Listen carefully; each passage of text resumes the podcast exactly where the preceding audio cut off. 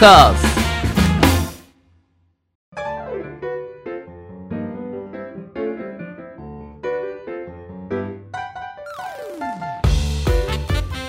スナーの皆様ご機嫌いかがでしょうか？e スポーツキャスターの R です。そしてアシスタントの中村優香です。今週もどうぞよろしくお願いいたします。よろしくお願いします。はい。はいということで中村さんなんかう元気な感じですね、もう今日からさらに元気よくやっていこうと思いましてほう。今までのその番組を聞き直してみたんですけど、はいはいはい。あれ？いつも明るくやってる楽しくやってるはずなのに、それがうん。なんかリスナー目線だと、うん。あんまりそのように聞こえないなと思いまして いつもよりさらにねあさらにね伝わるようににね。うん。なるほど、うん。じゃあ分かりました。じゃあ僕もちょっといつもより楽しそうに、うん。えーあの楽しそうにっていうか楽しいんですけどね、はい、伝わるようにやってみたいと思います、はい。早速ですがゲーマーの流儀とは中村さんどのような番組なのか 初めて聞くリスナーの皆様のためにもご説明よろしくお願いしますはいではゲーマーの流儀とはですねどんな番組かと言いますと、はい。e スポーツ実況のパイオニア R さんから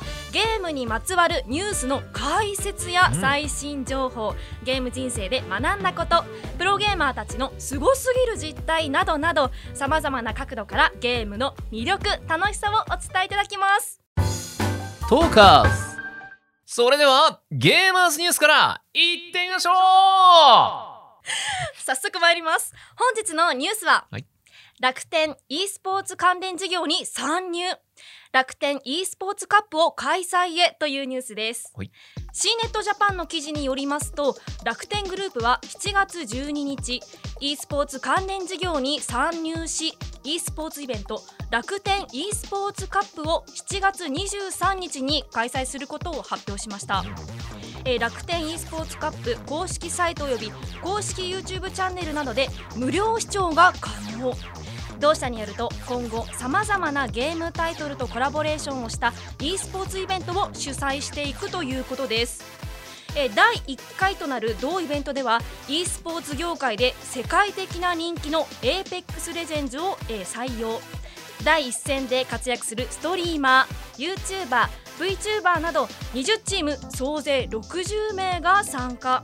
実況には e スポーツ業界で活躍する平岩康介さん解説としてアレルさんゲストにあのちゃんの愛称でインターネットやテレビで人気のあのさんの参加を予定しています。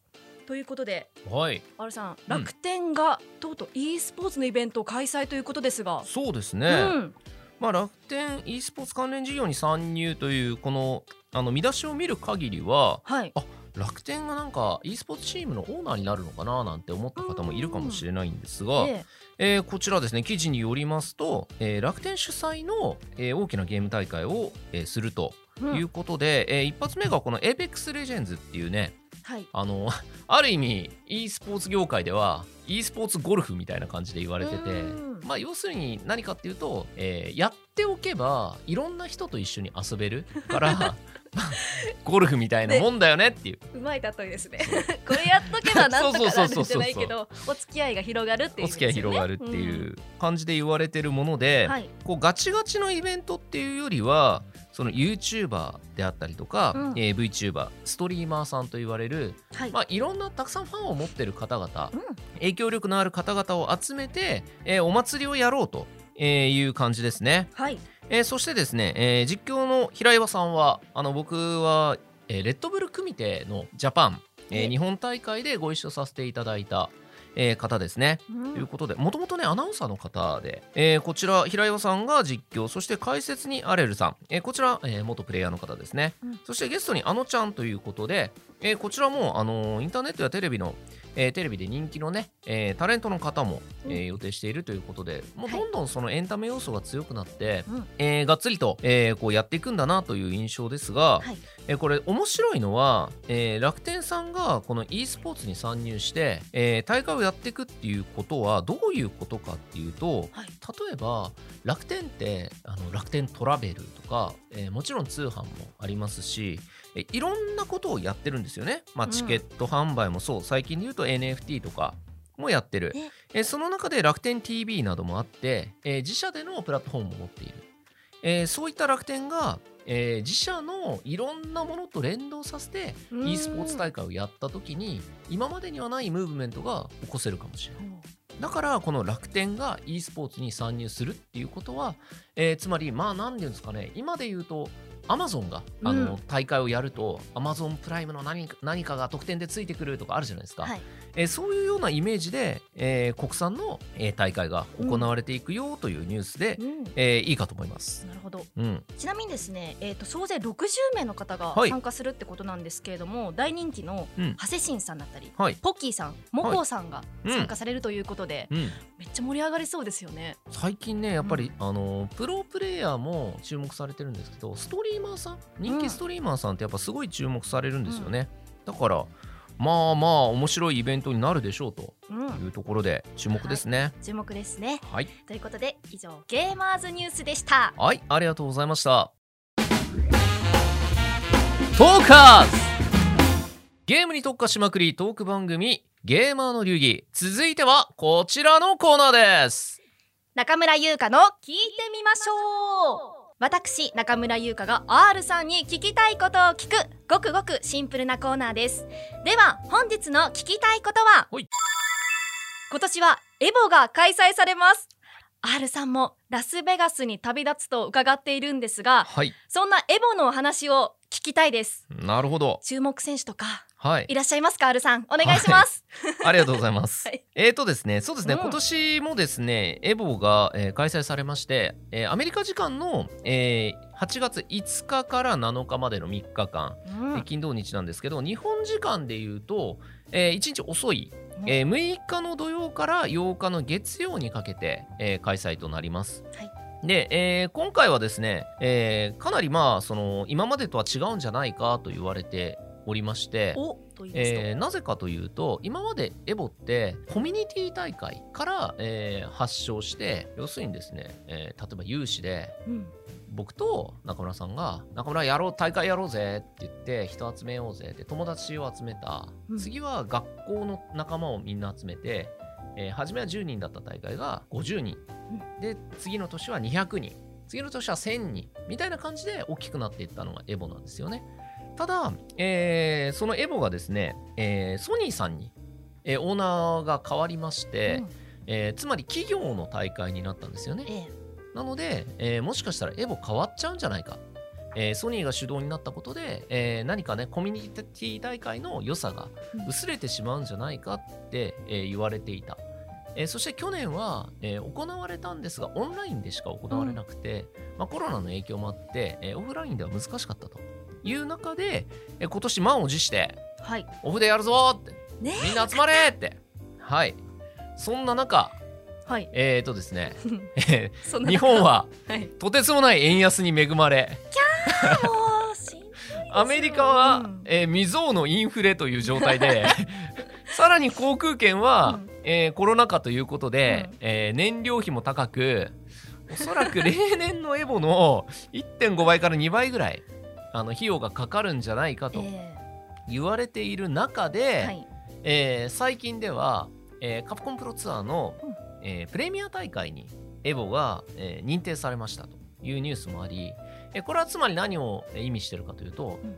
えーちょっと前まではプロたちはエボに勝っても、まあ、そんなにその、えー自分たちの活動には意味がない、まあ、もちろん優勝したことはすごいことなんだけどえー例えばカプコンカップにつながってるわけじゃない大会だから、うん。まあ、出なくていいかなっていうふうに、えー判断していたプロも多かったんですけど、えー今回カプコンカップに、えーエボ優勝者は出れるというのが、えー発表されたことによって、えー世界中のプロたちが、うん。じゃあエボ行くかと、うん。えーいうふうに、えー判断しているというふうに聞いてます。ええ。ただ実際誰が、えー行くのかとかっていうのは、まあ個人的には、えー誰が行くとかっていうのは、まあ、話して知ってはいるんですけどあんまりこう確実な情報ではないというところで、はい。まあ結構行くぐらいの感じで、えーここではとどめておきますが、えーちょうどですね今日、えーこのですねエボ2022のメイン種目参加登録者数というのがうん。発表されたんですよね。はい。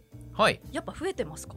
えっとね、増えてると言っていいのか、えー初めてエボでこうやるタイトルもあるんで、うん。まあなかなかそこは難しいんですけど、ただ、えー上から言いますと、えーギルティギアストライブ2161名参加、うん。えーストリートファイター5チャンピオンエディションが1320名参加、うん鉄拳7が1220名参加、えー KOF15 が1014名参加、えードラゴンボールファイターズが、えー636名参加、えーグランブルーファンタジーバーサスが、えー528名参加ということで、まあ、他にもモータルコンバットとかメールディーブラッドとかあるんですけど、えー延べ人数でいうと8000人ぐらいが、うんえー参加登録しているということでね。そうですね、まあ、この、えー数字を見る限りは、割と例年通りぐらい人が来るかもしれんはい。というところで、まあ、これ、参加者だけでこれで、まあ、重複もしてるとは思うんですけど、え関係者だったりとか、観客を入れると、まあ、1万人、1万5千人とか、そういう人がやっぱりガッて来る、えーイベントになるんだなっていうのを改めて、感じまして、まあ、自分も今年は、えー行こうというところもあってなんかあ今まで通りのエボっぽいっていう感じがこの数字からはすごくしましたね。ええでエボってあの参加エントリーがあるんですよ。でそれまあ最近だとねもう翻訳されてるからやりやすいんだけど、えそこで登録をした感じ、えー今まで通りの、えーエボっぽい。例えば、えーと参加費がね5000円からね1万2000円ぐらいまでかかる。参加したねタイミングによって値段が変わるの 直前だと高いの。あえ直線だと高い。直前だと高い、はい。えっ、と初めから結構何ヶ月も前からうん。登録しとくとええ。早期割引みたいなのがあるんですよ、でえっ、と自分は結構迷ってたんであちょっと高めだなみたいなうん。感じだったんですけど例えばそのエボに出ると首からねエボの参加証みたいなのを下げてるんですけど、はいパスポートみたいな。そうそうそうそう。そこに自分の名前を刻印しますかとかあと、えーエントリーした時に T シャツエボ T シャツがあって、はい。それを1000ん10ドルか。10ドルプラスすれば、えーもらえますよみたいなのでチェックがあったりとか。はい。っていうのが、えー例年通りあった、うん。で、えーさらにエボには選手とか大会代の他にもあのコミュニティスペースもあるよっていうのが書いてあって、うん。どんなイメージかっていうと、まあ、ちょっとコミケっぽい感じの物販がすごいブワーってあるんですよ。はい。でそこにん？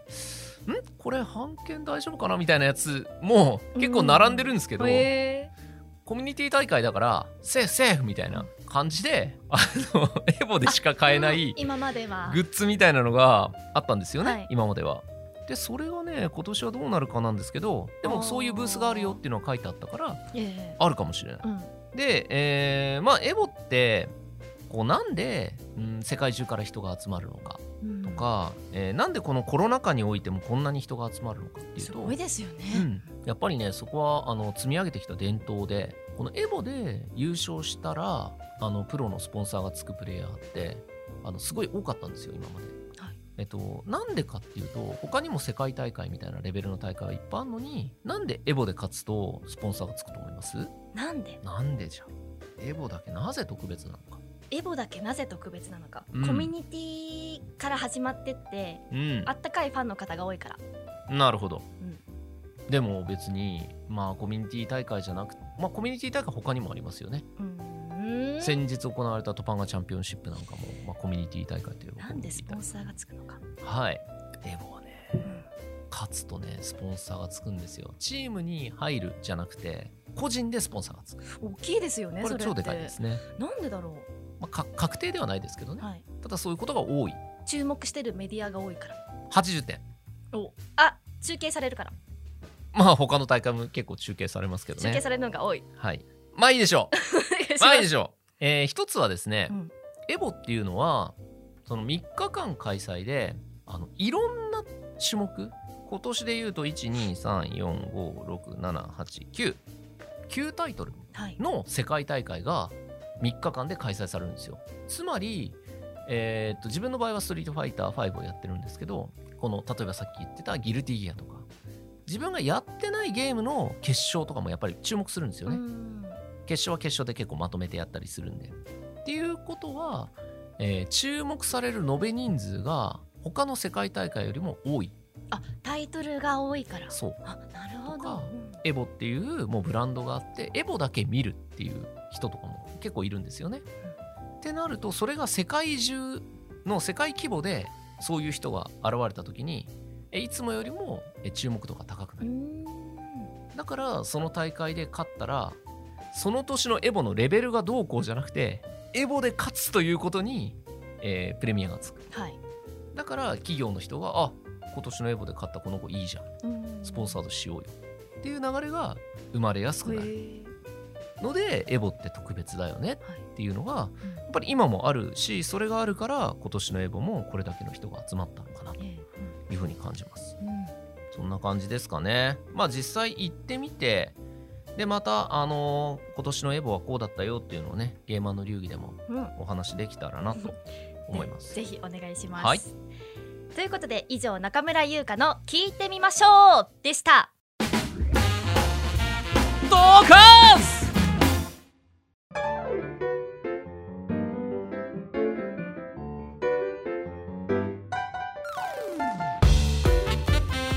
ゲーマーの流儀あっという間にエンディングのお時間です R さん何かお知らせはございますか？はい、えー、そうですね。まあさっきも言ったんですけどエボに今年は行きますよというのがあります。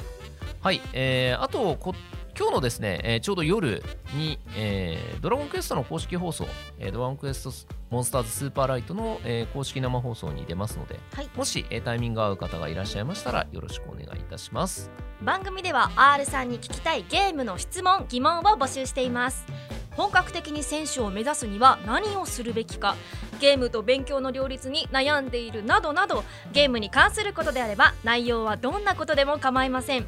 メールアドレス r アットマークトーカーズ 2021.com もしくは番組公式ツイッターにお寄せください。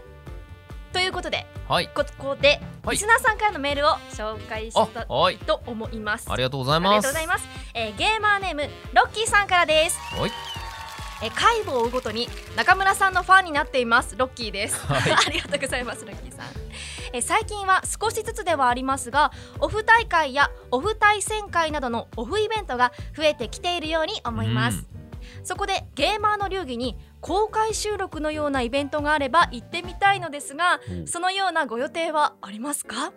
生で R さん中村さんを見てみたいですそれと最近始まった中村優香の聞いてくださいのコーナー好きです。ということです。ありがとうございます。素晴らしい。嬉しい。いいですね、ありがとうございます。公開収録。うん、確かに最近オフイベント増えてきてますもんね、そうですね。私まあラジオといえばうん。たまにある公開収録が結構そのリスナーとしてはワクワクドキドキではい、本当に喋ってるみたいなのとか うん。こう普段はこう表情とか見えないで聞いてるじゃないですか,、はい。想像と、えー実際のリアクションとかを答え合わせできるんですよね。うん、なのでまあいいですねそれができたらね。ね目指していきましょうか。え目指していきたいです。公開収録したいです。公開収録ね。はい、したいですね、うん、できるように頑張ります、そうですね、一緒に頑張っていくというところですが、まあオフイベントがその他にもこういろいろね動き出しててまああのエボもそうですし、うん。まあオフ会とか対戦会っていうレベルでも結構こう集まりやすくなってきた、うん。まあ、そういう対戦会とかって結構個人の人がこう主催してるものとかもあるんですよ。ええ。で一昔前だったら10人以上集まったら結構言われちゃったじゃないですか。けしからんみたいな。うん、そうですね。うんけどもう最近だと、まあ、ある程度、まあ、マスクしようねとか、まあ、そういう感じで、まあ、OK になってきている風潮があると。でまあまあ世間様はねあのコロナは増えてますっていう話はするんですけど、うん。まあ夏でそのマスクをしてると熱中症になるよとか結構いろんな意見があるじゃないですか、はい。だからまあある程度自己責任でねあの動かなきゃいけないなっていうふうに自分は思ってます。うん。まあその辺は難しいんですけどゲーム業界的に言うと、えー大きなオフの大きな箱で、えー会場を使ってやるイベントっていうのは間違いなく増えてるんでこのまま、えー9月の東京ゲームショウうん。これがある程度盛り上がってくれたらもう大丈夫だろうっていう流れにゲーム業界はなりそうだなと思ってます。はい。なので、えーそこまでですねあの頑張っていただいて いろん頑張っていろんな方々に。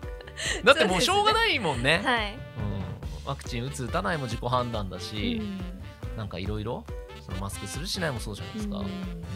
中村さん的にはどう見てますか？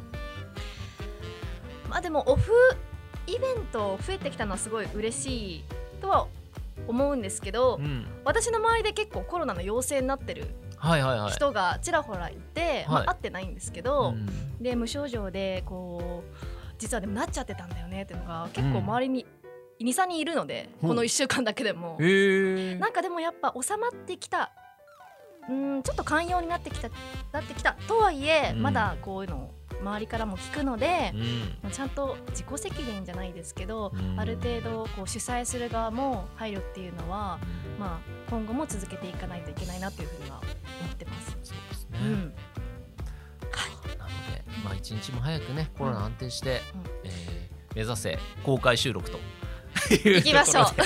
はい、その時には皆さん来てください。来てください。よろしくお願いします、はい、ロッキーさんありがとうございました。ありがとうございました。次回も来週火曜日にアップ予定です。それでは来週も行ってみましょう。